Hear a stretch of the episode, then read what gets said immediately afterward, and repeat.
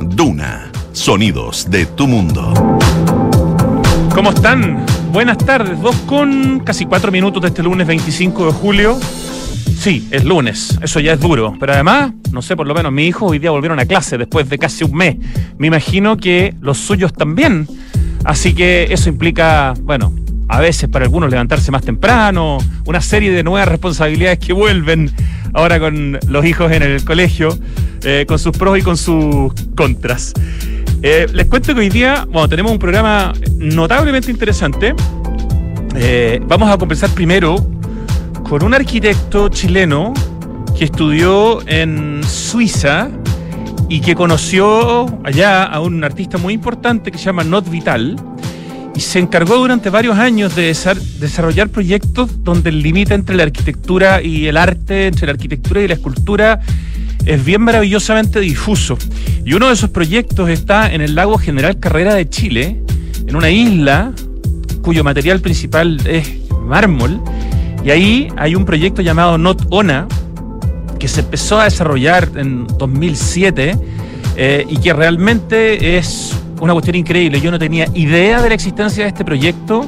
Vamos a mostrarles después algunas fotos, eh, video también. Es un proyecto impresionante. También estuvo trabajando para este mismo artista que tiene este sueño de poder mirar las puestas de sol en cada continente en el lago Titicaca, en un proyecto que se llama UMA, que es una isla flotante hecha de totora. Eso es solamente parte de la historia de Cristian Orellana Tercí o Tercí, ya le vamos a preguntar bien cómo se pronuncia, este arquitecto chileno que ha pasado una buena cantidad de tiempo eh, estudiando eh, en Europa. En la segunda parte del programa vamos a conocer un nuevo proyecto que se dedica a difundir el arte y la cultura. Se llama artpost, arroba artpost.cl en Instagram y vamos a conversar con su cofundadora que es Pilar Vega, que es una periodista con mucha trayectoria en medios de comunicación, con posgrado en arte y en crítica y con unos socios cofundadores bien potentes.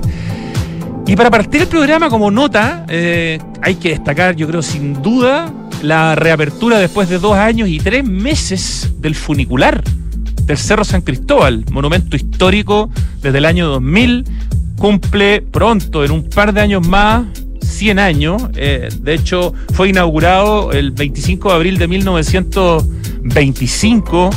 Eh, volvió con su color original, un color rojo distinto al verde que tenía antes, con nuevos carros. Se demora 7 minutos en subir esos casi 500 metros desde el acceso Pionono hasta la Virgen. Caben 40 personas y es un panorama, además, no hay tantos, ¿ah? Para el día lunes. En general, los lunes como que está todo cerrado.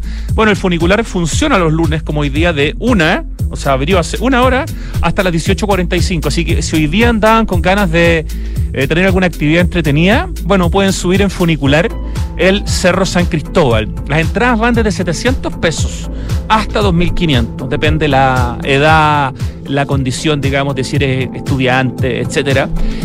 Y eh, también es interesante comentar, cuando se habla del funicular, que la base donde se toma el funicular abajo es una obra del gran y famosísimo arquitecto Luciano Kulchevsky. Y la obra donde uno llega a la estación cumbre, la mayoría de la gente cree que también es de Kulchevsky, pero no es así. Es de Carlos de Landa, otro gran arquitecto chileno, pero un poquitito menos conocido que eh, Luciano Kulchevsky. De hecho, esa estación cumbre incluye la sala de máquinas, que es una de las cosas importantes para lo declarado monumento histórico, la recepción de público y el salón Tudor, que es maravilloso con esas gárgolas que tiene que son súper fotogénicas. Bueno, eso es obra de Carlos de Landa. En el fondo, Carlos de Landa, junto con Luciano Kulchevsky, trabajaron juntos en este proyecto y cada uno se hizo cargo de una parte diferente. El funicular del Cerro San Cristóbal en el Parque Metropolitano, para que no confundamos y no usemos como sinónimo Cerro San Cristóbal como Parque Metropolitano, porque el Parque Metropolitano tiene seis cerros y uno de ellos, el más famoso, es el San Cristóbal. No me voy a cansar majaderamente de repetirlo. Eh, ha recuperado después de más de dos años el funicular con otro color precioso y entero restaurado, con todas sus piezas trabajadas. Así que hay que ir a puro subir el funicular del Cerro San Cristóbal. Ya, como les decía entonces, vamos a partir hoy día conversando con el arquitecto Cristian Orellana, que no es que hizo una casa en una isla, sino que una isla se convirtió en casa. Ese es uno de los proyectos, pero probablemente uno de los más importantes que hizo para él y junto con él, artista Not Vital, artista suizo, en Chile. Pero el proyecto de Not Vital es increíble, lo que ha hecho Cristian es súper interesante eh, y solamente parte de su historia, como decíamos. Y en la segunda parte conocemos el proyecto Art Post, cuyo Instagram es artpost.cl. Vamos con la música, empezamos escuchando a Queen con Under Pressure.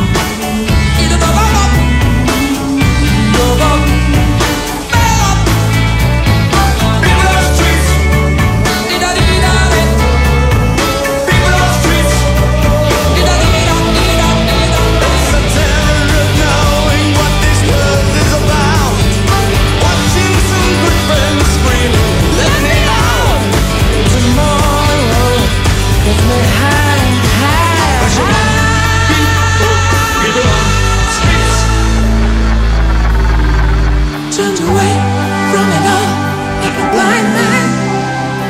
Set on the fence, but it don't work. Keep coming up with love, but it's so slashed and torn. Why?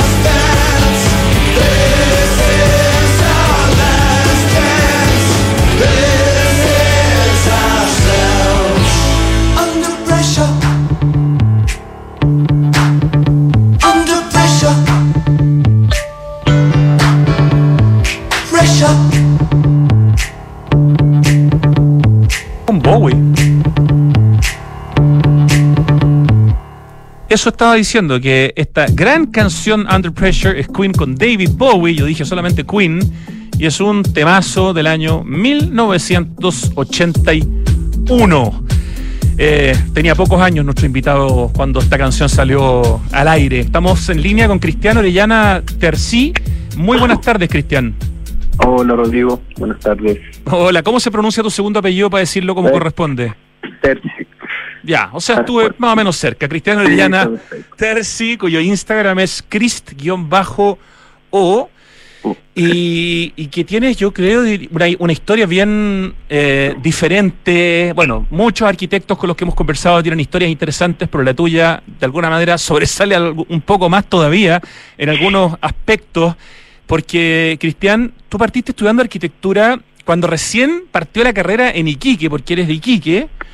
Eh, no sé, tú me vas a contar cuánto tiempo alcanzaste a estudiar en la Universidad Arturo Prat, porque en algún momento tomas una beca que ofrecen de una universidad suiza y en el fondo te pegas un cambio de Iquique a seguir con una carrera de arquitectura, incluyendo magíster en arquitectura por varios años. ¿Por qué no nos partes contando un poco esa, esa, esa parte de tu historia que la encuentro súper interesante? Sí, o sea, yo soy de Iquique. Eh, sí, partí estudiando arquitectura en Iquique y recién se había abierto la carrera. Yo creo que esa fue una de las opciones por qué estudié en Iquique. Y surgió esta posibilidad, me fue bien como alumno, yo alcancé a ser primero y empecé la carrera en segundo, alcancé a ser el segundo semestre, el primer semestre, segundo año. De ahí me gané esta beca que me, y me mandaron a esta, era una universidad que se estaba formando en Suiza, era nueva, que se juntó, se juntaron como estos grandes arquitectos que era Mario Bota, Peter Sumtor y Aurelio Gassetti y armaron esta universidad que quería un poco tiene una beta más artística eh, en el cual los procesos de para ingresar a la, a la universidad no solo eran como una prueba en, en esa como una PSU digamos eh, sino que validaban tu carrera como artística. No sé, tú podías presentar un portafolio si trabajaste como carpintero, fotógrafo, entonces ellos evaluaban eso y eso era como súper interesante como vuelco un poquito en esta uh, forma de... Um, sí, como filtro, digamos, para que entren a, a la universidad. Cuéntanos tú el, el, el, nombre, perdona, de esta academia y de la universidad, porque lo vas a decir llama, mucho más lindo que yo. Ya no, se llama Academia de Arquitectura de la Universidad de la Svizzera Italiana, que es una universidad suiza-italiana que queda en la frontera entre Suiza e Italia. ¿Di Mendricio? ¿Mendricio es la, ciudad donde está? O? Sí, Mendricio es la ciudad. Ya. Y está como, sí, es casi como, en esa época era casi como un internado, porque era algo completamente nuevo. Y súper interesante por la calidad de profesores y toda la energía que le pusieron para empezar esta nueva como universidad. Y tú ahí en el fondo hiciste, la, tuviste que partir de cero la carrera, porque un año y tanto en, en, una universidad en Chile no creo que haya sido... No, no, no, no, o sea, sí, tuve que empezar de cero eh, y la oferta era o todo o nada, ¿no? Tenía que irme por toda la carrera. Eh, y eso fue, sí, eso era como, toda la carrera era como necesario hacerlo allá. Incluí un magíster porque en tu, como en tu currículum aparece que tienes en el fondo sí. también el magíster en esta universidad. Sí, se llama Máster en Artes de la Arquitectura. Ese es como la el nombre, digamos, que tiene mi título. ¿Mm? ¿Y cómo lo hiciste con el, con el idioma? Yo sé que tú creo que cuarto medio, el último año lo hiciste en Estados Unidos, pero ¿cómo te las arreglaste con el tema del lenguaje en, en el Suiza? El lenguaje, como era una universidad que estaba partiendo, eh, lo interesante era que había un convenio con, con dos universidades, y era, o sea, era, en realidad son seis alumnos eh, becados que llegaban de todas partes del mundo como para tener un nivel, porque era una universidad que estaba partiendo de cero. Entonces, nos becaron. Entonces, por ejemplo, yo cuando llegué eran eh, dos personas de Tucumán, dos personas de um, Rumanía y una persona de, uh, de Irán y yo de Chile. En el fondo y había como unas como... cuotas para países sí, eh, no tan desarrollados y además para in, incluso para no las capitales necesariamente de esos países, ¿no es cierto? Sí, ese era uno de los requisitos y porque tuve la suerte que me dijeran y yo estaba en el lugar indicado en el momento indicado, digamos, y no querían eh, alumnos de grandes universidades. O sea, si hubieras estado estudiando arquitectura en, no sé, en la católica, probablemente no, no habrías quedado. No hubiera funcionado, no. Qué notable. Qué, qué... ¿Y cómo, te, cómo, te, cómo averiguaste, Cristiano Orellana Tercí, sobre esta posibilidad que ofrecía esta nueva universidad, más encima en la frontera entre Suiza e Italia? ¿Cómo supiste de eso? Eh, justo esa, la profesora que tenía en primer año, ella tuvo el contacto, ella fue la, la realidad la que se hizo cargo como de todo y la que me trabajó por hacer esta cosa realidad. Ya, esa es una mujer eh, importante en tu historia. Sí, Sí, sí, sí, sí, Además tenías buenas notas, te iba bien en la carrera, lo cual también evidentemente eso, influye. Justo me iba muy bien en esa época, estaba como muy entusiasmado, me gustaba mucho lo que hacía y me dieron esta oportunidad que creo que supe aprovechar y fue como bastante interesante. ¿Cuántos años estuviste de corrido viviendo entonces en, en Europa, Eh, Cristian? estuve los seis años de universidad y después estuve viviendo tres años, que ahí ya fue cuando empecé a viajar y empezó esta cosa con la isla, eh, viviendo en la frontera, cerca de la frontera con Austria, cuando me fue a trabajar con, con este artista no digital. Esta etapa, entonces estamos hablando de, de- de qué época, del 2000 al 2006, no sé, estoy un poco perdido con la fecha.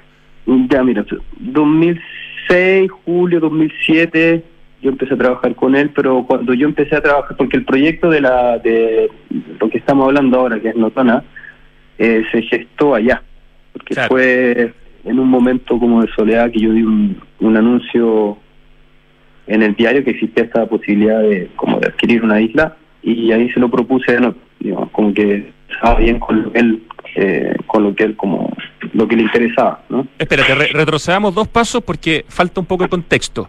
Eh, en algún momento de la carrera que tú estás estudiando incluyó el magíster en esta Academia de Arquitectura di Mendrisio de la Universidad de la Suiza Italiana.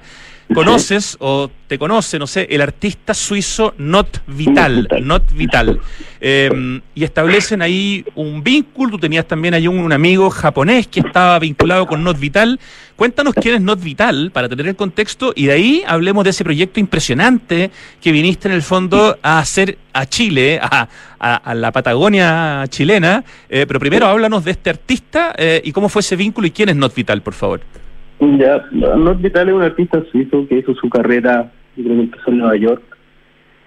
Y ahora volvió, y la cosa interesante de Not, por ejemplo, él es un artista que por la People's Magazine le elegido como dentro de las 100 personas como más influyente en el mundo del arte porque es el artista con más kilómetros en el cuerpo, ¿no? Él se caracteriza por ser casi una persona nómade. Él partió con, unos con un proyecto muy interesante en, en Níger, en África, en donde construyó este proyecto que ahí, ahí es donde él empezó a vincularse un poco con esta cosa de la arquitectura, en donde lo- la, la escultura empezó a tener otras dimensiones, y hizo esta casa que se llama Casa para mirar la puesta de sol, ¿no? House to Watch the Sunset, que es una casa, que es una torre que queda en África, que está construida de adobe, ¿En qué parte exactamente?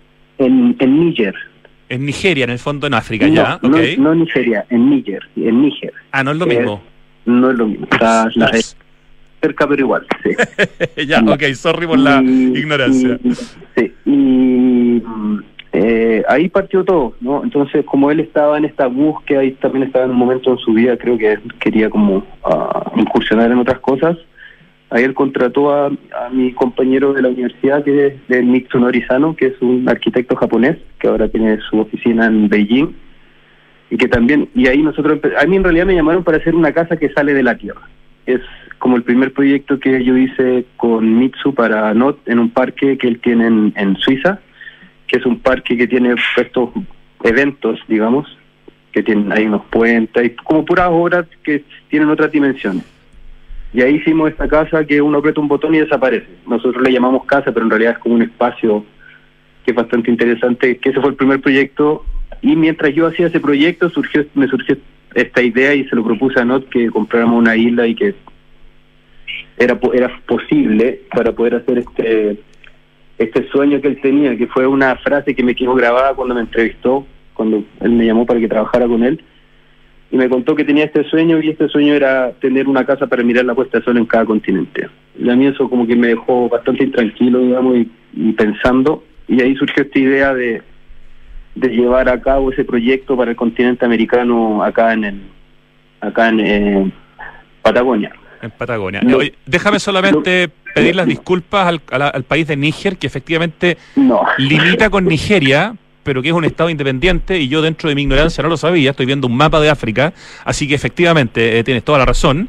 Eh, sal- hago ese paréntesis eh, y cuento que estamos conversando con Cristian Orellana Tercí, arquitecto que estudió la carrera completa eh, en la frontera ahí entre Suiza e Italia y conoció eh, durante ese tiempo al artista suizo Not Vital, un artista muy nómade que tenía este sueño de tener una casa para mirar la puesta de sol en cada continente.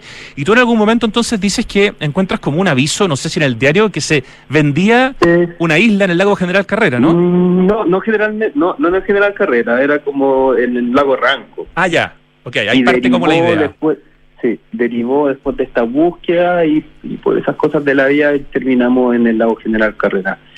Y eso como, como llegamos, ¿no? Hay algo de, fortuna, digamos. Ese es el proyecto que se llama Not ONA, Not evidentemente por Not Vital y ONA, por los, por, los zonas. Es, un, una pequeña alusión ahí por la zona geográfica, que una cosa que se le ocurrió a Not. Y lo que sí también tengo que aclarar que, por ejemplo, todo esto partió como la idea y como partimos pensando en este proyecto eh, que tenía que ver con la puesta de sol, porque la idea que tenía Not era siempre como reconstruir eh, la misma casa que hizo en África en distintos continentes. Pero yo cuando me encontré con la isla, y creo que uno de los enunciados que puse ahí en las cosas, que el lugar y, y, y esta isla inmersa en esta como naturaleza prístina eh, no daba para hacer una intervención que modificara el contexto. Entonces, por eso que ahí estuvo la decisión de transformar la isla en casa y no hacer una casa arriba de la isla. Y por eso que al final la intervención que hicimos en esta isla eh, no se ve mucho, ¿no? Porque la única parte tangible del proyecto es esta ventana. O sea, es, yo encuentro este de un respeto, pero absoluto por el lugar. En el fondo, no sé, voy a hacer una comparación que quizás no te guste, pero cuando pienso, ponte tú, en un proyecto de arquitectura del paisaje que me encanta, que es Punta Pite, que en el fondo es cómo se intervino la zona de las rocas de la playa, como lo hizo la Teresa Moller, ponte tú, uno siente que, que se nota que había cariño, que el cliente en el fondo entendía que, que, que, aquí no era llegar y hacer una cualquier cuestión, que lo importante era la geografía. Bueno, no sé, en el caso de ustedes hay un hito mínimo que además encuentro que es de una belleza escultórica absoluta. Estamos viendo imágenes en el streaming para la gente que, que no ve el programa eh, y que lo escucha por radio, pero después tiene la oportunidad de verlo, véanlo, porque de verdad las imágenes que acompañan esta conversación son muy, muy bonitas. Y además todo el, el, el interior del trabajo que ustedes hacen en la isla es mármol, ¿no? O sea, que la isla es de mármol, es una roca sólida de 60.000 metros cuadrados. Eso es como, entonces la, la opción fue, excavamos este espacio, que la idea era como para poder ver. Y la cosa interesante son esas contradicciones, no sé, pues como ir bajo tierra en la búsqueda del sol, que era, esa era una de las cosas que me interesaba. Y no sé, yo no estoy viendo las imágenes, pero ahí también debería aparecer una imagen del cubo, digamos, que es el acceso oeste a la isla. Y ese cubo eh, surge por la necesidad de hacernos cargo del material de desecho de la excavación. Entonces, ese cubo es el que contiene todo el material de desecho de la excavación y es una forma de ordenar el desorden, digamos, ¿no? Y así yo me fui haciendo cargo de eso, así hice los senderos con, con el material de desecho que salió de la excavación y ese cubo que finalmente es como la materialización de la del desecho, digamos. Y se transforma en histórico hubo una muestra con una maqueta en el fondo en la Galería Patricia Real del año 2014, donde además entiendo eh, que el artista aprovechó de mostrar una obra suya, Not Vital, además del proyecto hecho contigo de, de este espacio llamado Notona, ¿correcto? Sí, o sea, Not hizo una muestra de, este, flores de acero inoxidable y yo en la sala gráfica hice una muestra en donde construí el espacio 1 a 1, que es la única como cosa construida, que es este espacio que digamos que se transforma en ventana, que es ese espacio que aparece que aparece en las imágenes que tú que tú mostraste. ¿Cuándo conoció el artista Not Vital esta casa que hiciste para para él en la Patagonia chilena, en el lago General Carrera, en esta isla de mármol. O sea, tú partes con este proyecto, entiendo, el 2007, trabajas harto tiempo acá. ¿Cuándo él lo conoce? ¿Cuándo está lista finalmente? Yo, yo digo como 2007 porque en 2007 se empezaron las conversaciones y yo era como estaba en esta búsqueda, ¿no? Nosotros en, en marzo de 2008 fue la primera vez que vinimos y fuimos a ver el lugar y ahí como que partió todo el proceso, eh, todo el proceso. Él venía una vez al año, al principio nos teníamos que quedar en carpa, sí fue bastante como porque en realidad nos demoramos como seis años, ¿no? Porque lo que implicaba en esa época estar trabajando en un lugar tan remoto, ahora yo creo que hay mucho más conexión con el lugar, pero en ese momento era como todo muy difícil. Eh, y también lo que implicó pulir ese piso, que también nos demoramos bastante. Ya, o sea, el artista Not Vital venía constantemente a, hacer un seguimiento del proyecto que se estaba trabajando contigo. Sí, porque no, en esa época no podíamos conversar por teléfono tampoco, porque no había señal de teléfono. La señal de teléfono llegó solo después del terremoto del 2010. Ah, buen punto. Claro, era muy, muy aislado. Oye, ¿y conseguir los, no sé, los maestros y las personas para hacer la obra fue una Sí, proeza pues, o no tan difícil? No, eso fue, sí, yo creo que eso es como, es la historia, más que nada, como lo, cómo se construyó esta cosa, porque al principio traté de, oye, empecé este proyecto con personas de acá de Santiago, pero el clima no, no aguantaron. Y después tuve que ir modificando el equipo y nos fuimos, como se fue construyendo, con personas del lugar. Claro. Hay que entender que ahí yo me quedaba en este pueblo que se llama Puerto Sánchez, eh, que queda al frente, al, en el lado opuesto donde están las capillas de mármol, al lado opuesto de Puerto Tranquilo, y eran puros pueblos, o este pueblo era especialmente un pueblo minero, y con la crisis del 2000 y algo creo, eh, la mano, la única mano de obra calificada que yo podía encontrar eran ex mineros. Entonces, como que también hay que saber que todos estos proyectos son una consecuencia del lugar para el lugar, ¿no? No es una cosa como que llegamos con una pretensión de decir nosotros queremos perforar esta roca, sino que fue, eh, nos encontramos con esa realidad, digamos. Qué Y por eso que terminamos excavando, porque era lo que sabía hacer la gente del lugar. Hay un túnel, de hecho, que es como, no sé, un túnel minero, pero mucho más elegante, de a Sí. través del mármol. ¿Cuánto mide ese túnel? Son 50 metros desde la entrada hasta el, hasta el, hasta la ventana, digamos. Hasta que tiene ventana, esa forma, con ese documento que te mandé que aparece como, como, como fuimos a buscar la luz. Y, y toda la parte que en el fondo, no sé, los baños, todas esas cosas están como en un lugar que no se ven, que está como ocultas en el fondo para que solamente eh, el, este pórtico o esta escultura que da como la entrada a la isla sea lo que se puede ver desde alguna parte. El resto está como escondido y hecho con materiales reciclados, Cristian. Sí, o sea, en realidad son tres eventos, que o sea, consta de tres eventos esta como intervención en la isla.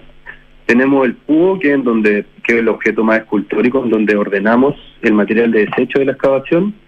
Está el túnel en sí, en donde está la ventana, que eso está arriba. Y después la playa este, yo hice una casita, que es en donde están los servicios de la casa. Y esa es la que hicimos con este material, con eh, tejuela reciclada, y es una casita que no tiene ventanas hacia el lago. Está puesta en el mejor lugar, con la mejor vista, pero no tiene ventanas hacia el lago para que en realidad no se generara una confusión de qué es lo que es el proyecto, cuál es la casa, digamos. Porque la única eh, ventana como visible del proyecto es esa ventana que está en el acantilado. ¿Desde cuándo está listo este proyecto en esta isla, en el lago General Carrera, que hiciste para y con el artista not vital Cristiano Orellana Tercí? ¿Cuándo lo terminamos? El 2014. Ok. El día, o sea, cuando lo inauguramos, ahí como que hicimos el lanzamiento en la galería de, de- de Patricia Rey. ¿Y esta isla la ha podido conocer alguien que no sea, no sé, los amigos y la familia del dueño? ¿Es un lugar que tiene algún grado de acceso alguna vez en, el- en algún momento en el año o en algún momento en la vida? ¿O es un lugar completamente privado y tenemos que conformarnos con esas maravillosas fotos que existen?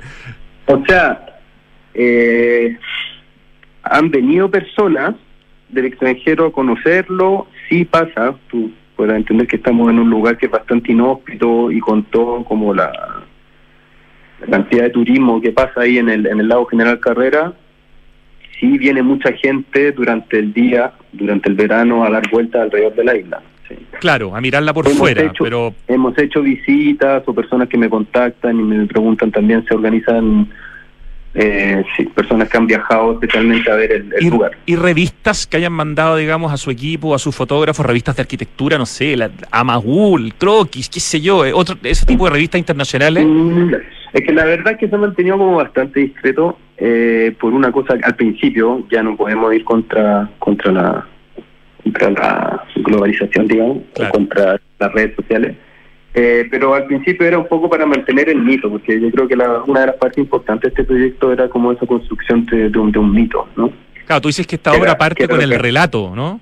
Sí, que era a mí lo que me interesaba mucho, esa contradicción de, de una isla, que es un espacio que tiene sus límites físicos súper definidos, a cómo desde el mito todos esos límites físicos trascienden fronteras y, y el proyecto no empieza ni termina cuando uno va al lugar, sino que empieza cuando yo te cuento la historia Y la historia es, soñar la historia es, es- es- y te dan ganas de ir, ¿no? uf, totalmente. Oye, me preguntan ¿Cómo se llamaba la profesora de la Universidad Arturo Prat en Iquique, que fue la que en el fondo te ayudó y te hizo un poco el contacto con esta universidad europea?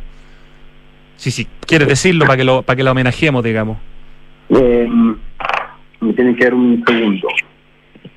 Ya, Te lo, sí. os digo para, porque ahora como estaba en otra, me preguntaste si me estoy en blanco.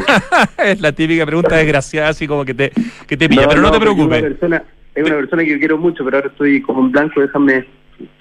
Un olvídate la pregunta te- y cuando se te llegue a la cabeza, ahí nos cuenta. Yo creo que esa es la mejor manera. ¿Ah? Ya, déjame contar que estamos conversando con el arquitecto Cristiano Orellana Tercí, formado en esta universidad que abrió cuando él partió en la frontera entre Suiza e Italia. Eso lo llevó a conocer al artista suizo Not Vital. Eso lo llevó a realizar un primer proyecto para Not Vital en el lago General Carrera, una isla de mármol donde hay eh, un pórtico escultórico increíble, una escultura cúbica de 6 por 6 por 6, una escualera de 45 grados eh, y, y un túnel de, no sé, 50, 50 metros. Eso se suma a un proyecto que hiciste, entiendo, posteriormente, pero un proyecto efímero, ya no eh, definitivo como el, de, el del lago General Carrera, en el lago Titicaca, también dentro de los proyectos vinculados con Not Vital, Cristian. Mm, No, este era un proyecto eh, personal que después seguí con esta como afán por la Ah, ya, ya, ok. ¿ya? Y, y ese proyecto fue como para mí era una continuación del, del otro proyecto que sí que demoró tanto entonces para mí el vínculo entre uno y el otro me interesaba mucho lo, lo permanente digamos de la roca y el mármol con este eh, material que es totalmente efímero que sería la totora eh, el por qué en Bolivia y en Titicaca era porque um, el, el lago el lago Titicaca es el lago más alto y extenso, o sea, el lago más grande y alto del mundo, ¿no? Claro. Entonces, como tal, yo lo asumí como el espejo más extenso y cercano a la estrella. Ese era un poco el porqué. Porque esa, el lago, o sea, la, la isla flotante en Totora, que sería Uma, era un espacio para mirar las nubes y las estrellas en el reflejo del agua. Que eso era lo que me interesaba cuando fui al lago Titicaca, lo, el, el, reflejo, porque es como bastante oscuro el lago, entonces el reflejo que existía en, en ese en ese lago. Entonces eso fue lo que me llevó al, al, al, al lago Titicaca. De ahí conocí a los constructores del, de Contiki, que es la familia Esteban. Entonces tuve la posibilidad de trabajar con ellos para desarrollar como la, la técnica, digamos, de cómo íbamos a hacer esta isla flotante. Porque como ustedes saben, ahí están los uros, pero esa es otra, otra forma de, de, de manejar la totora, que son como pedazos de continente. Oye, pero, Pero es la hermoso técnica de la- eh, este trabajo como artesanal. Estoy viendo aquí el, el Instagram Proyecto Islas. En el fondo es tu proyecto que tiene que ver ya con eh, este, este tipo, digamos, de temas a los que te has dedicado una parte importante de tu carrera, ¿cierto? O sea, arroba Proyecto Islas es un sitio complementario con tu sitio personal que es Crist-O y ahí se puede ver eh, este trabajo en, en, en Totora. Esta, esta mm, isla flotante se terminó, si no me equivoco, en 2018 y no sé si todavía existe. ¿Cu- ¿Cuál es la situación Sí. de esta isla? Pero lo efímero quedó en evidencia porque eh, eh, dura poco la tutora.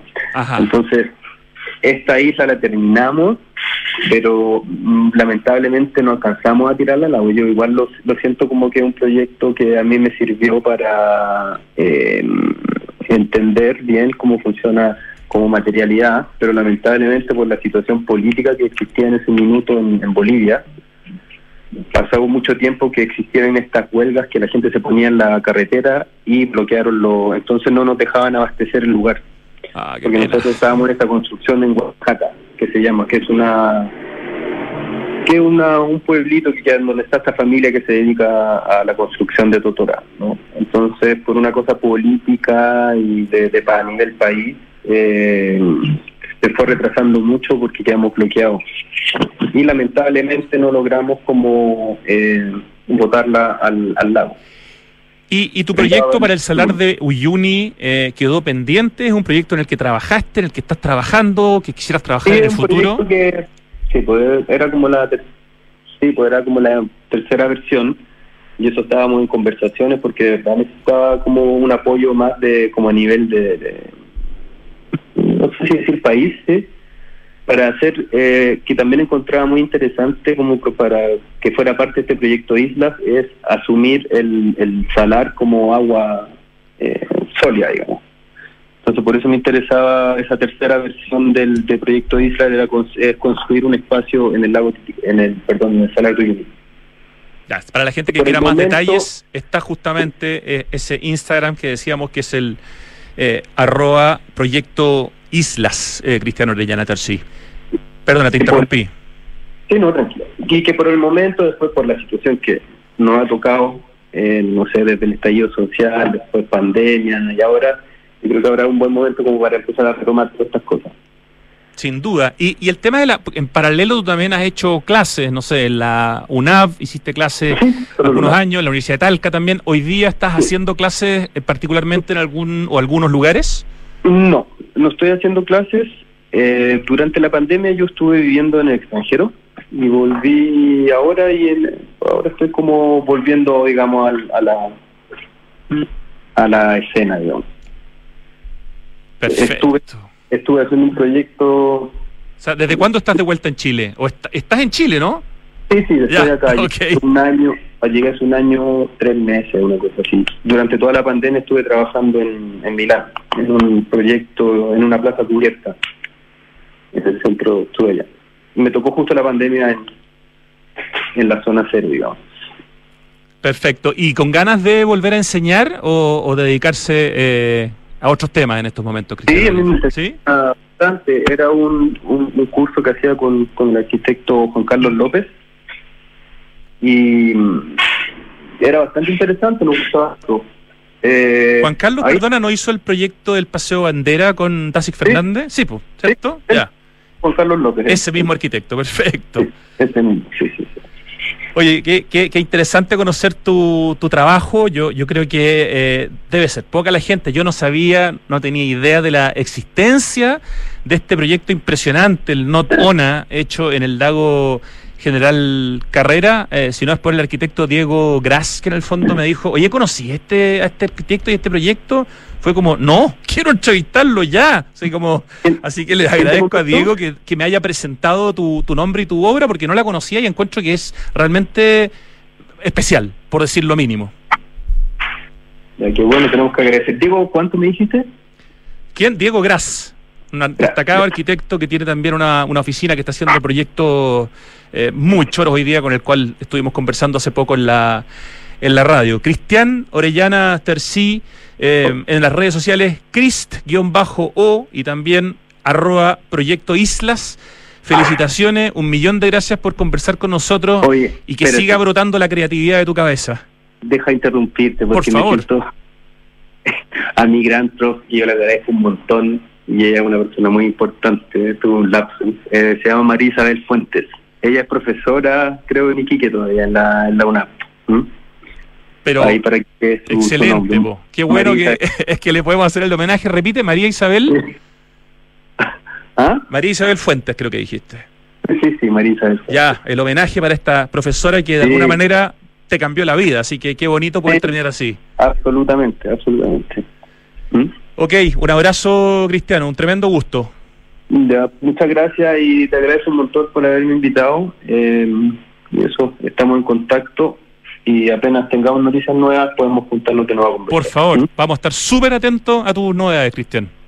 Sí, ahí quizás te puedo contar más cosas un poquito más adelante. ¿Mm? Dale, muchas gracias. Ya, muchas gracias. Nos vamos al corte, volvemos en segundos, vamos a conversar sobre un nuevo proyecto que difunde arte, arte público, eh, que tienen agenda súper interesante como noticias de arte, videos de muy buena calidad. Está muy bonito el proyecto Artpost, arroba artpost.cl. Conversamos con una de sus fundadoras en algunos segundos. Ya volvemos.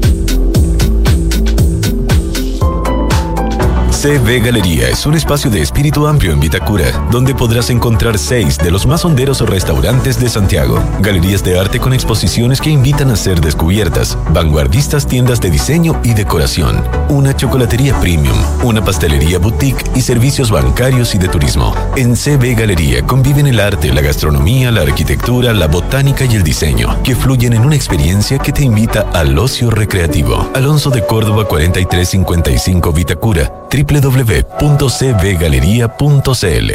Regar las plantas de tu departamento, 2 litros. Lavado de ropa, 60 litros. Lavar tu auto, 100 litros. Cada litro cuenta. Conscientes de la grave crisis hídrica, en Toyota decidimos reducir el uso del agua en todos nuestros procesos, comenzando con el servicio de lavado en nuestros concesionarios. Súmate y conoce más de nuestra iniciativa. Cada litro cuenta en toyota.cl. Hoy queremos ayudar a que tengas un invierno tranquilo con la mejor energía de. Nuestra prioridad es entregarte a ti y a tus seres queridos el mejor servicio. Por eso reforzamos los equipos de apoyo y canales de asistencia en caso de eventuales emergencias eléctricas. Contamos con atención digital vía WhatsApp con diferentes opciones de autoservicio y personales con nuestros ejecutivos en caso de que lo necesites. Infórmate y descubre más en enel.cl. Con Enel puedes elegir un mañana mejor. No pierdas la oportunidad de invertir en el mejor sector de Vitacura. Conoce Lift de Inmobiliaria Hexacón y su estratégica ubicación en un consolidado barrio, próximo al Estadio Manquehue, Clínica Alemana y la variada oferta educacional y comercial de los alrededores. Lift es vanguardia y diseño. Seis pisos articulados alrededor de un atrio de gran altura. Lift de Inmobiliaria Hexacón es un proyecto con foco en la arquitectura. Conócelo en www.exacon.cl. Los ríos cambiaron, ya no traen agua. La nieve cambió, ya no está. Las lluvias cambiaron, hay muy pocas. El planeta está cambiando. Ahora es urgente que cambiemos nosotros. Se acaba el tiempo y se acaba el agua. Cuidémosla. Cada gota cuenta. Aguas andinas, así de claros, así de transparentes.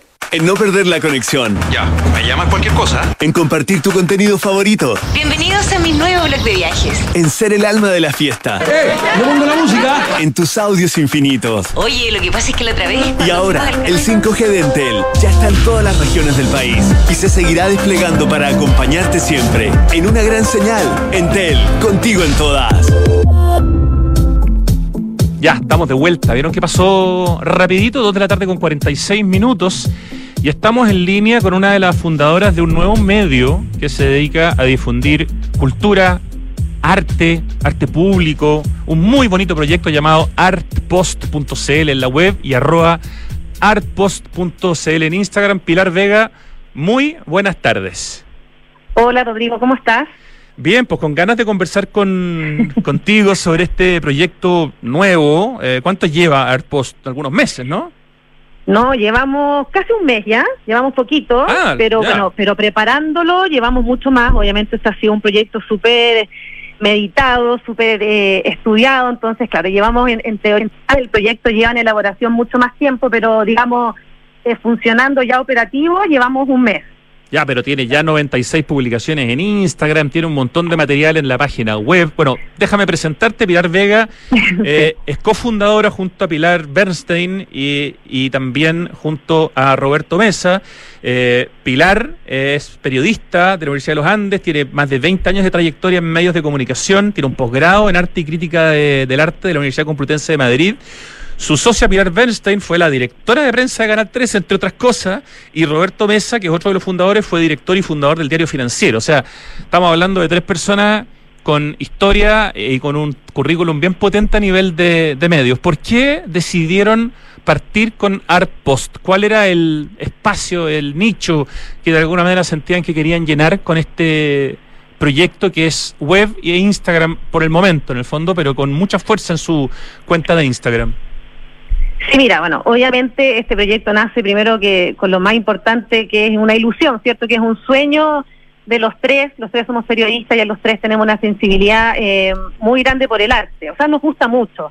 Eh, llevamos mucho tiempo en televisión y, y, quizás estábamos al debe en cumplir ese sueño que es un poco cubrir todo lo que se refiere a la cultura y el arte en Chile y en el mundo, ¿no es cierto? Precisamente ese es el objetivo que tiene Artpost, que es artpost.cl eh, en la web y artpost.cl también en, en Instagram, ¿no es cierto? Que difundir la obra de artistas visuales y proyectos que hoy día, ojo, están ocurriendo mucho en Chile y la gente no sabe, que agreguen eh, valor a través del arte. Nos mueve esa convicción, ya que, que en el fondo creemos firmemente que hay que acercar el arte, eh, sobre todo el que están generando artistas chilenos, y bueno, también alrededor del mundo, ¿no es cierto? Y dándole el plus, ¿no es cierto?, de eh, nosotros tres como periodistas, de comunicarlo y ayudar en esa difusión. Detectamos la necesidad de poner en valor eso en Chile, ¿ya? Y también en el mundo.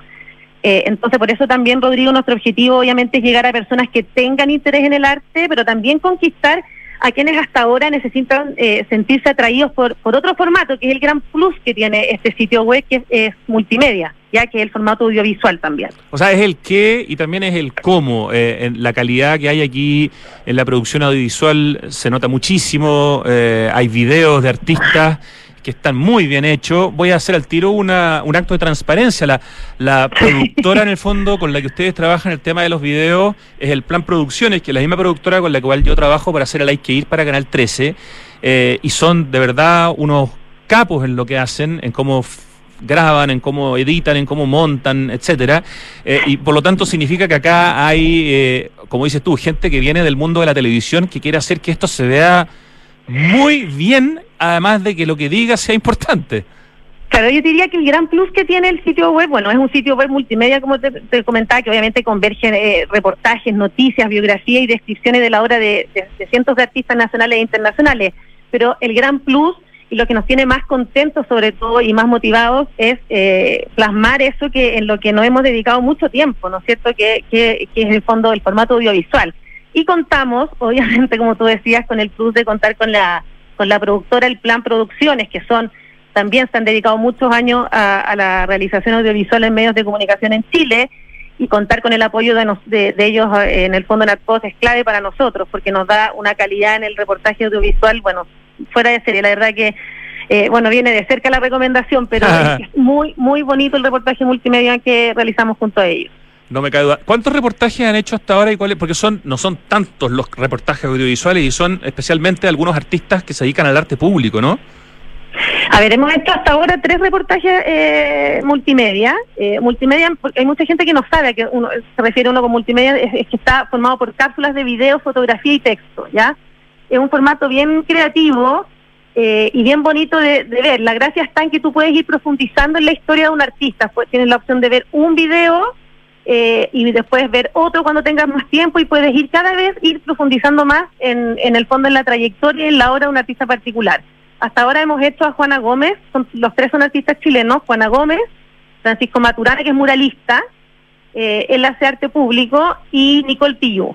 Los tres son eh, destacados artistas chilenos que, que, bueno, que aprovecho de agradecerles porque, porque confiaron en nosotros desde un principio y, participaron en la elaboración del proyecto y, en el fondo colaboraron mucho en todo lo que fue la idea creativa ya de, cómo plasmar este reportaje multimedia. Efectivamente, Arcos tiene mucho arte público, ¿ya? Y también porque eso está pasando en Chile, Rodrigo. O sea, por ejemplo, de muy buena eh, calidad. sí, Juana Gómez, por ejemplo, claro, hace eh, no hace murales, digamos, pero sí ha participado eh, en Vitacura hace poquito hicieron unas exposiciones como un museo a cielo abierto y participó Juana Gómez. Entonces, se está moviendo mucho el arte en Chile y esa es la labor que queremos cumplir de difundir eh, la importancia y la relevancia que tienen los artistas chilenos hoy día en lo que está pasando en el arte a nivel mundial también, ¿ya? Eh, justo ahora estaba, lo saco a colación porque lo estaba preparando, que es un artículo de, una artista chilena que es Denise Blanchard, que, que hace unas cosas súper creativas que son con bolsitas de té. Ella recicla ah, con bolsitas de té y hace, eh, en este caso es un collage gigante con más de 6.000 bolsitas recicladas. Y, fíjate que está, eh, fue seleccionada su obra en la primera Bienal Internacional de Arte Material Contemporáneo en China. O sea, estamos haciendo noticia y esas cosas se tienen que difundir y a la gente le interesa. Eh, eso es lo que no hemos dado cuenta. O sea, llevamos un mes, Rodrigo, y yo te digo de verdad que hemos tenido hartas visitas en el sitio, bueno, obviamente eh, no, llevamos mucho tiempo y, esperamos que esto siga creciendo, pero sí hemos tenido una súper buena recepción de, de los artistas sobre todo y también de la gente que a lo mejor le cuesta tener eh, más cercanía con el arte. Vamos a repetir el Instagram, que es muy importante para que ojalá lo sigan todas las personas que nos están escuchando, arroba artpost.cl eh, y me encanta, por ejemplo, cuando uno ve este trabajo audiovisual que hicieron sobre el artista mm, que hace murales, Francisco Maturana, uno lo ve además pintando ahí arriba de la, ¿cómo se llama esta cosa eh, que, le permite estar en la altura? En, claro, en el fondo está en el suspendido en el aire pintando en este video que ustedes grabaron, además entonces lo captaron en un momento muy importante y es parte como de todo lo que uno puede ver respecto de este reportaje multimedia sobre, en este caso, Francisco Maturana. Entonces está, está muy bonito, muy interesante como el lenguaje audiovisual que ustedes están eh, utilizando, Pilar. Sí, estamos, o sea, en lo que más nos, preocupa es eso, cumplir como un poco con la calidad, calidad audiovisual, que en eso, bueno, ya mencionábamos que nos ayudaba mucho la productora, eh, pero la gracia del reportaje multimedia es ese, que tú tienes la oportunidad de ver la trayectoria en general de, de Francisco, por ejemplo, en este caso en particular, pero también en otra cápsula ves los materiales, la materialidad de la obra de Francisco, en otra eh, ves, por ejemplo, no sé, eh, sus conceptos claves de, de, su arte, y en otra cápsula de video nos cuenta en particular sobre una obra. E, el, el artista tiene la posibilidad de elegir una obra y un poco como que la, la desvela para el usuario, ¿ya? Entonces, eh, en el fondo como que el usuario tiene la oportunidad, que es lo más bonito y lo que más nos ilusiona, de escuchar directamente al artista. Aquí no hay intermediarios, ¿ya? Eh, nosotros somos periodistas, nosotros comunicamos, difundimos, a veces interpretamos, pero es el usuario el que tiene la posibilidad de, escuchar de primera fuente qué es lo que mueve, por ejemplo, a Francisco Maturana a instalar una obra gigante, ya no me acuerdo cuántos metros era, pero ahí en Avenida Mata era muy, muy grande. Una tremenda obra. Sí, ¿y qué la mueve a hacer? ¿Qué lo mueve a hacer? Ese, ese mural lo hizo junto al artista Javier Barriga. Eh, ¿Y, y qué, qué lo movió a hacer, por ejemplo, plasmar ahí la imagen de una costurera? Ya que, que es algo súper tradicional, etcétera. Entonces una vecina del edificio, de hecho. Una vecina del edificio, sí. Entonces es que ellos ellos hacen mucho lo cotidiano, etcétera. Entonces en el fondo el reportaje multimedia te da esa posibilidad de ir indagando, de ir conociendo más en un lenguaje súper cercano. O sea, la idea es atraer a la gente. Eh, y la posibilidad de que es el usuario el que vaya eligiendo eh, cuánto profundiza en la obra del artista. También hay Pilar eh, Vega, una de las cofundadoras de arroba arpost.cl, este espacio que está hecho para difundir la obra de artistas y proyectos que suman valor a través del arte, agenda. Entonces también en el Instagram y en la página web artpost.cl uno también se puede enterar de lo que está pasando, dónde puede ir a ver exposiciones, eh, saber un poquito, digamos, cuál es el panorama cultural que te ofrece, no sé si en este caso Santiago y eventualmente en algún momento el resto del país.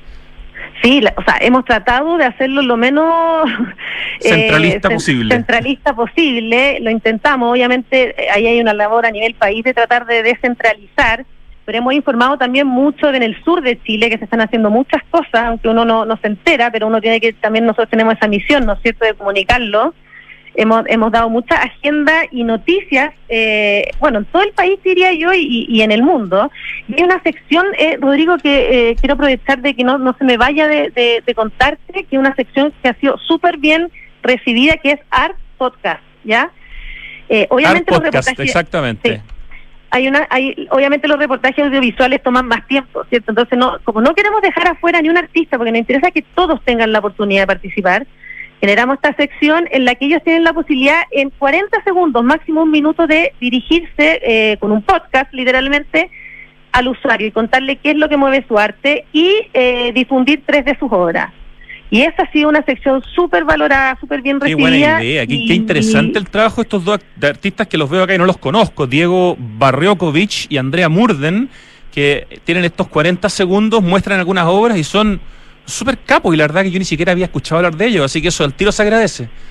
Sí, está Josefina Frederick, Federico Lira, Arturo Fermandoa, Tomás Aguno, mira, son varios los que ah, me encantaría nombrarlos a todos, pero... Perfecto, ya van varios de estos podcasts, estoy mirando ya 10, 12, no sé, por lo menos. Está súper interesante en un tiempo además, en, un tiempo pensado en estos tiempos en que eh, necesitamos que la cosa sea más o menos cortita, ¿no? Sí, esa es la idea, y, pero también porque una cosa como de, de, lograr el alcance, ¿no es cierto? Es lo que tú dices, la gente de repente estamos muy acelerados. eh, y no teníamos tiempo de, sentarnos a escuchar y, quizás está en la medida justa de, ese tiempo en que te, permite como desconectarte un poco, escuchar y profundizar sobre la obra de un artista eh, sin quitarte tanto tiempo. Entonces, yo creo que eso ha sido súper bien recibido y también la posibilidad de mirar las obras. La gente, a la gente le gusta mirar obras de arte, es algo que no hemos dado cuenta eh, al, al fondo a publicar las fotografías de sus obras, eh, etcétera. Ha sido súper, súper bien recibido eso también. Eh, por ejemplo, ahora hace poco nos, escribían unos artistas, ya no los voy a nombrar porque justo ahora los vamos a subir al pero que obviamente que les gustaría participar, porque obviamente necesitan difusión. ¿ya? existen medios súper buenos en Chile, especializados, que hay que seguir, pero también falta un poco de difusión y eso es lo que más nos han hecho caer en cuenta estos artistas que, que nada, que lo han recibido súper, súper bien. Excelente. Eh, no nos queda más tiempo para profundizar, pero sí quiero volver a invitar, a pesar de lo insistente, eh, a, que sigan el Instagram artpost.cl, porque verdad que el material es muy bueno, ya hay casi 100 publicaciones y se nota, Pilar, que se están esforzando por hacer algo súper serio. Así que, o sea, serio pero entretenido eh, al mismo tiempo. Así que felicitaciones para ti, para la otra Pilar, para Roberto, por este precioso proyecto y que les vaya increíble. Ya, Rodrigo, muchas, muchas gracias por la invitación y, sobre todo aprovechar de agradecerte el apoyo de Santiago Adicto, que, no sé si puedo aprovechar de mencionar que, nos colabora ahí con, algunas columnas. Encantado, eh, lo que necesiten. Los fines de semana. Así que muchas, muchas gracias, ha sido muy importante para nosotros y nada, pues que cuenten con nosotros cuando, cuando requieran y agradecer de nuevo. Pues. Ya, pues Pilar, un abrazo muy grande y felicitaciones y que les vaya, como digo, mejor aún todavía. Ya, Rodrigo, muchas gracias. Saludos a todos. Chau, chau. Chau. Vamos al, al acertijo musical con este clásico, el que no sé si me voy a acordar, pero que por supuesto que lo conozco. Oye, Entel ya está operando su red 5G en todas las regiones del país. 83% de despliegue que tiene el proyecto del 5G de Entel, presencia en 222 comunas y con una velocidad de adopción del 5G mucho más alta que la que ocurrió con el 3G y con el 4G. Si quieren saber más, se meten a informacioncorporativa.entel.cl. Te invitamos a elegir tu nuevo departamento en hexacon.cl, de acuerdo a tus gustos y necesidades. Vas a encontrar también un simulador de crédito hipotecario, una herramienta clave si estás cotizando. Y además, si te interesa la ciudad, la arquitectura, el interiorismo, en el blog de Hexacon, que es hexacon.cl slash blog, hay muy buenos posts sobre todo ese tipo de temas. Una demostración de muchas de que les importa el barrio y les interesa la ciudad. Oye, un consejo para cuidar el agua mientras riegas el jardín, hazlo en la noche, hazlo por menos tiempo y con eso el riego va a ser más efectivo sin la evaporación que se produce por el calor del día. De esta forma tu jardín va a estar igual de verde y va a estar ayudando a enfrentar esta mega sequía que nos afecta ya hace 13 años. El clima en el mundo cambió y ahora es urgente que cambiemos nosotros, cuidemos el agua, cada gota cuenta, aguas andinas. Oye, esta canción es que me suena demasiado, pero todavía no Todavía no se me parece ni un nombre. Eh, puede ser que el nombre de la canción, algo así como algo con la esquina. No sé, ahí estoy pensando. Oye, se ve Galería, un espacio que nos encanta que esté aquí en Santiago Adicto, porque es un lugar de espíritu amplio en Vitacura, donde están seis de los más honderos restaurantes de Santiago, donde se come increíble, además tienen todo un nivel de diseño y arte integrado exquisito. Hay galerías de arte como la Isabel Aninat, hay vanguardistas tiendas de diseño, hay una pastelería boutique increíble, decoración, gastronomía, diversos servicios. Todo esto está en Alonso de Córdoba 4355 en Vitacura. El sitio es cvgalería.cl y si no han ido a ver la instalación que hizo Fernando Casas en con sus 6.000 esculturas de cerámica hechas a mano que están ahí instaladas en CB Galería, es que ese es un lugar necesario de ver para cualquier Santiago adicto o Santiago adicto. Así que, por favor, conózcanlo con las soluciones de eficiencia energética que en el ex eh, avanza hacia la electrificación, realmente eh, se progresa. Descarboniza tus procesos, reduce tus costos y lucha contra el cambio climático, al igual como ya lo han hecho distintas empresas, instituciones y comunidades. Enciende tu lado eficiente y sostenible en enelex.com. Se escribe enelx por una x.com, así de fácil.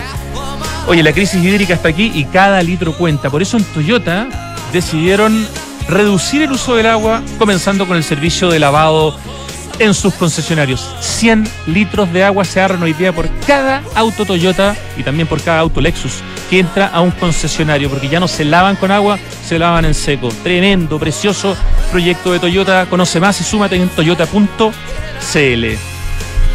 yo diría que esta canción se llama como All Around the Corner. All. Bueno, algo así. Eh, just. Oh, estoy por ahí. ¿Cómo? Just Another Corner? Around. Just Around the Corner en vez de All Around the Corner. Ya, estuve cerca. Esa es la corrección con el título. Claro, que la está diciendo el cantante. Dame pistas, por favor, del nombre de este solista. Porque. Solista, ¿cierto? Sí, sí, sí, sabía que era un solista, pero. Nombre y apellido. La inicial del, del nombre. C. ¿Y la inicial del apellido? Así como Christian Roberts, ponte tú ya, pero obviamente no. Eh, em, Chris Ria, no, no es. Em, la segunda letra del nombre, por favor. Ah, ya sé. Cock Robin. Cock Robin. No era fácil. No era fácil. Ricardo, me la. Me, pusiste una, una, meta dura. Eh, bueno, entonces la canción Just Around the Corner de Cock Robin. ¿La nota, Ricardo? Un cuatrito. Partimos con azul por lo menos la semana con Cock Robin. Los dejamos ahí escuchando esta música por unos segundos. Ahora viene Tardes Duna, gracias al equipo digital de Radio Duna, Francesca Ravizza en la producción, Lucho Cruces en el streaming, Ricardo Larraín aquí en el control, en el acertijo musical y mucho más. Y la Pitu en la dirección de Radio Duna.